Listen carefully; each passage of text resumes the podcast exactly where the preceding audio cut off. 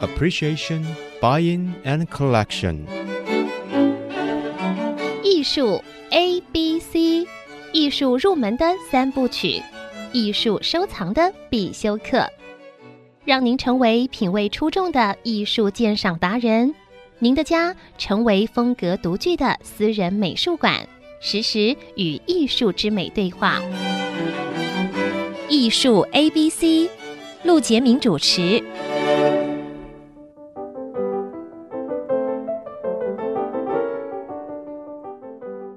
这里是爱思之音主客广播 FM 九七点五，你所收听的节目是艺术 A B C，我是陆杰明。那么现在疫情呃。比较紧张啊，大家都待在家里，希望大家也注意自己的这个呃状况。实在呃有必要出门的时候，千万一定要戴口罩，然后触碰到任何东西最好喷酒精消毒啊。我也是尽量待在家里啊。那么待在家里呢，我就呃在前一阵子我就开始想要看看梵谷早期的素描啊。那因为因为过去这几年呢，经常去演讲梵谷，不管是福伦社啦，还是有一些单位的邀请。那么讲梵谷呢，通常都是一个小时到两个小时，所以几乎都没有时间讲到太多他早期素描的东西。因为梵谷这个绘画不到十年啊，那么他大概画了八百五十张油画，一千两百幅素描，跟这个水彩还有版画，那么。所以，其实他在早期的时候，他的第一幅油画应该是在他到海牙去拜访他的表哥毛佛啊，那个学院派的画家表哥毛佛的时候，他让他画了一张静物油画，有草帽的这个静物油画。那么在那个之前，几乎他都是画素描跟水彩。那么我回想，在一九九零年的时候。那么，因为我的父母被派到海牙啊外交工作，那我母亲知道我在一九八九年碰到一个绘画的老师啊，然后在学画画，所以我母亲呢就看到这个荷兰银行有一个广告啊，就是荷兰的国宝，这个画家梵谷逝世一百周年的大展，那么我母亲就给我买了票，所以我呢。呃，在一九九零年的七月，我也去了这个荷兰，住在海牙。但是呢，我拿着票去阿姆斯特丹的梵谷美术馆看了这个梵谷逝世一百周年的大展，当时很震撼。我就从那一刻开始，我就对这个呃西洋美术史开始产生了浓厚的兴趣。当然是从梵谷开始研究。但是当时呢，我买了两本。这个画册啊，一本是他的油画画册，那么一本呢是他厚厚的，是他所有的精彩素描作品的画册。哎呀，这本画册一直放在书架上，呃，过去呢偶尔找资料的时候会翻到，但是因为疫情的关系，在家的时间多了，所以呢我就把它找出来，然后呃开始从他早期的开始看一看啊。呃，就发现，呃，这个他其实很有意思啊。梵谷从这个埃登时期开始，呃，就有非常专业的素描，非常精彩啊，可以说是至广大尽精微啊。他那个，呃，人物的刻画、线条的造型啊，然后整体的构图。然后也用特别的一种纸张，然后随着这个一百多年过去，它有点旧的那种感觉，产生了一种呃色调，那、真的是好看，呃，非常的耐看啊。哎，但是我就在想，那在埃登时期之前呢，呃，找找看有没有更早期的这个素描作品，哎，就找到他最早的一张作品，应该是在一。一八七六年四月份，他他离开了画廊的工作，他返回英国的时候，在英国画的一张，呃，爱尔华斯的房子啊。那么这一张是我可以找到他最早的一张素描，但是这张素描就没办法跟艾登时期啊相比较啊，就是初学者的那种呃素描。但是但是没有人物啊，只有房子跟几棵树。呃，你可以看到他那个初学的那种笔调啊，很生疏的笔调，但是整体构图还是可以的啊。可以说它是早期的一张素描，但是没有那么震撼啊。那么再下来可以找到一张呢，就是他在这个呃一八八零年的九月，也就是他在一八七七年，后来他觉得画廊也做不好，书店的这个经营也做不好，那么就干脆决定走父亲的路啊，去。读神学院啊，决定做牧师。那是一八七七年的五月九号。一八七七年，他二十四岁啊。那么二十四岁呢，他决定去跟父亲一样做牧师。但是呢，种种原因，他一直没有考上神学院，他一直没有通过牧师的考试。里面有一项他坚决不学的拉丁文，造成了一个让人家。通过的很困难的一个障碍，他认为他要去帮助呃穷人，帮助农民，那么做牧师为什么还要补修一门拉丁文呢？所以他就拒绝学拉丁文，拒绝学拉丁文这件事情，在通过神学院是有障碍的，所以没办法。后来他就被派到等于是做临时牧师，因为他父亲是在做牧师，种种关系让他做了临时牧师，而他。提出说没有牧师想去的地方，你们派我去。结果他就去了比利时的南部啊，波里纳日一个一个黑土故乡的煤矿地区。所以他到了那里，到了那里呢，他就看到了地狱，因为他发现个子小的小孩还有女人背着煤从洞里出来，所以他很好奇，而且出来的时候会咳嗽。呃，基本上当地他一一问，当地的人的寿命都很短啊。那么，呃，基本上都有肺病。呃，所以他有一次要求长工带他到这个矿坑底下去看一下。然后他去底下看到了这些人在钻这个洞，几乎到了地狱。所以他就把这个自己的钱给了这些穷人，他就把别人没有衣服就把衣服给别人，别人没有地方住他就把地方让出来。所以他很快的就变成像流浪汉一样。结果这个，呃，教会呃来这个当地考察的时候，发现他已经变成流浪汉了，觉得他有损教会的形象，所以就把他赶出了教会。他离开教会啊的那段时间，一八八零年九月，他画下了雪地里的矿工啊。那么在这幅画，所以你可以看到这些人物啊，群像啊。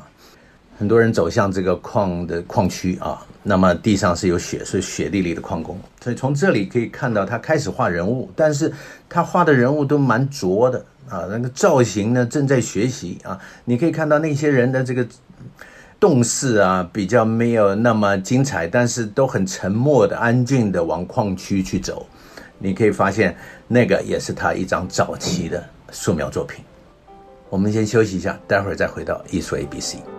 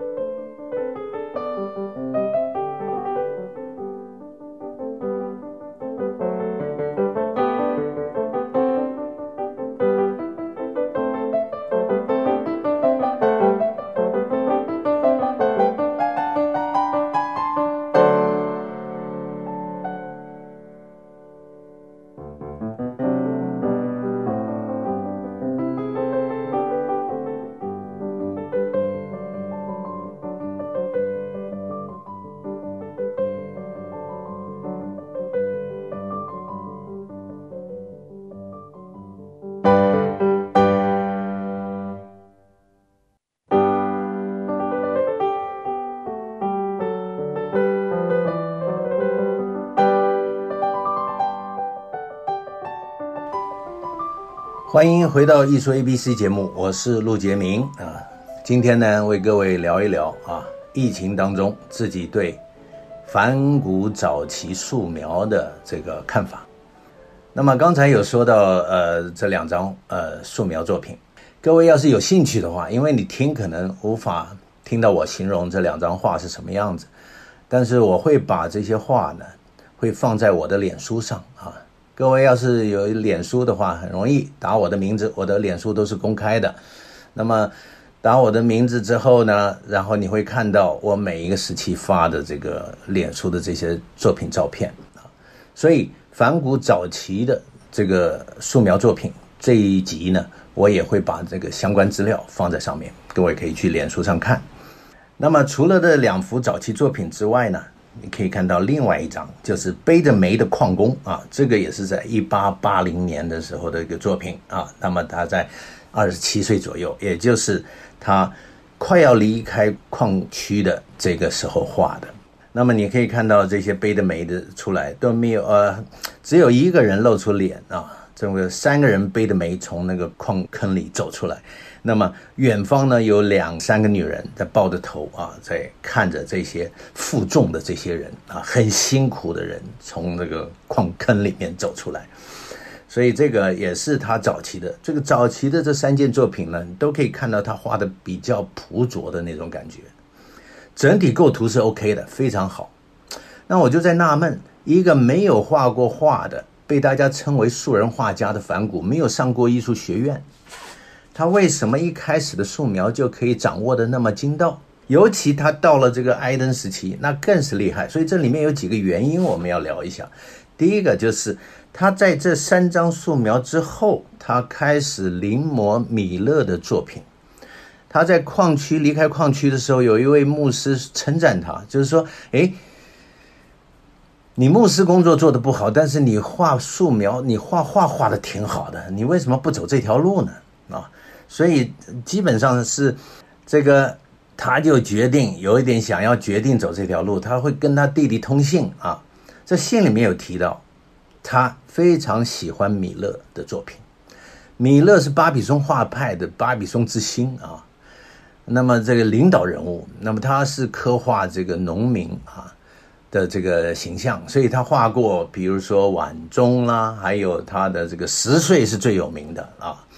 还来台北的故宫展过。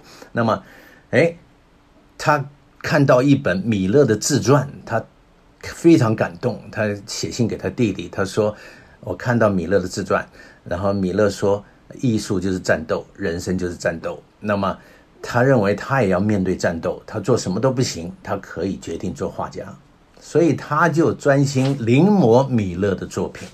这个是一部。”呃，提升素描的能力的一个非常好的一个动作啊，以临摹入手，这有点东方的做法。嗯，西方的老师不鼓励这个以临摹入入手啊，西方的老师就是说啊，你自己画啊，画素描黑白灰啊，然后去画写生、画人体啊，这个。但是临摹还是有人做的，那先学习大师。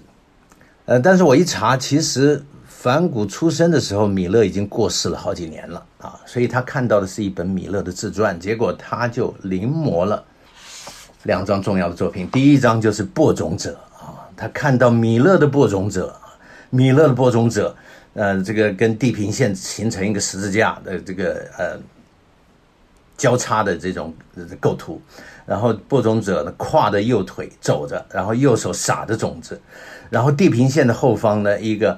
一个农民拉着这个犁啊，有两条牛拉着这个犁，所以这个米勒把播种者表现得非常英雄主义一般，呃，这个等于是把这个质朴阳刚的乡村农务形象增添了播种者庄严神圣的仪式性的气息，这个象征意义震撼了梵谷，所以梵谷就画了五张播种者的素描。这五张啊画下来，里面最精彩的一张被收录在这个画册里啊，所以我把它拍下来。所以你可以看到梵谷，呃，在米勒的象征之后，他觉得非常崇拜这个米勒能够发现、表现播种者的这个姿态英姿了。因为播种这件事情虽然动作很小，但是把种子按照欧洲这个种麦子的这个方式，把种子播种在这个土地土上之后，翻过的土上之后，那么远方的这个犁啊，牛拉着这个犁。继续犁这个地，所以犁地的时候翻起的两边的土，把这个播的种子盖上。这个是一个很简单的、很快速的动作。但是因为有这个播种者，所以麦子长出来，然后穷人可以捡地上的麦穗，然后可以回家磨成面，做成面包，让一般穷人活下来。这个。是英雄主义般的歌颂人道主义，呃，这个米勒的做法，这刺激了这个，启发了梵谷，所以梵谷画了播种者的素描。另外，他看到米勒画的这个晚岛，所以他也临摹了一张晚岛。这个晚岛呢，就是五个人啊，各位可以看一下弥勒画的晚岛啊，在我的脸书上。那么弥勒画的晚岛也是地平线，那男人跟这个地平线成为一个十字架造型啊，一种暗喻跟象征。那么右边的女人照着男人十字架的方向祷告侧面啊，这个非常有宗教这个这个象征。那么男人左边插了一个耙子。很孤零零的耙子，因为他要耙地。这个耙子刚好呼应一女人后面地平线上的下伊平原的教堂，跟这个教堂产生对称呼应。你看这个米勒的构图还是耐看，这个精巧的构图是一张画耐看的手段啊。那么男人超出地平线产生一个十字架，那么它的对称右下方就是女人跟独轮车。女人的腿跟独轮车产生了一个对称的十字架啊，十字架两个相对，那么两个相对太呆板了，所以地上的这一筐篮子马铃薯靠向了女人的脚，形成了篮子、女人还有独轮车三个的结构。那这三个的结构对应男人跟耙子，就是斩山巨舞的标准构图，这就是非常厉害的一个。穿山巨物的构图啊，然后后面夏伊平原的教堂点了这个整个绘画的一个题目，所以这一张画就从晚岛变成了晚钟，因为每天的下午这个时间，当这个夏伊平原的钟声响起，辛苦了一天的这个挖马铃薯的这个农民放下手中的工作，祈祷上天怜悯人们，让。马铃薯可以丰收，因为那一年马铃薯欠收。马铃薯欠收，所以人们祷告。所以这张画从这个题目从马铃薯欠收到这个晚岛，后来到晚钟是最恰当的。所以梵谷看到了这张画，非常喜欢，也照着画下了这个晚岛。所以他就你看照着画，不过他画的画呢，拦着。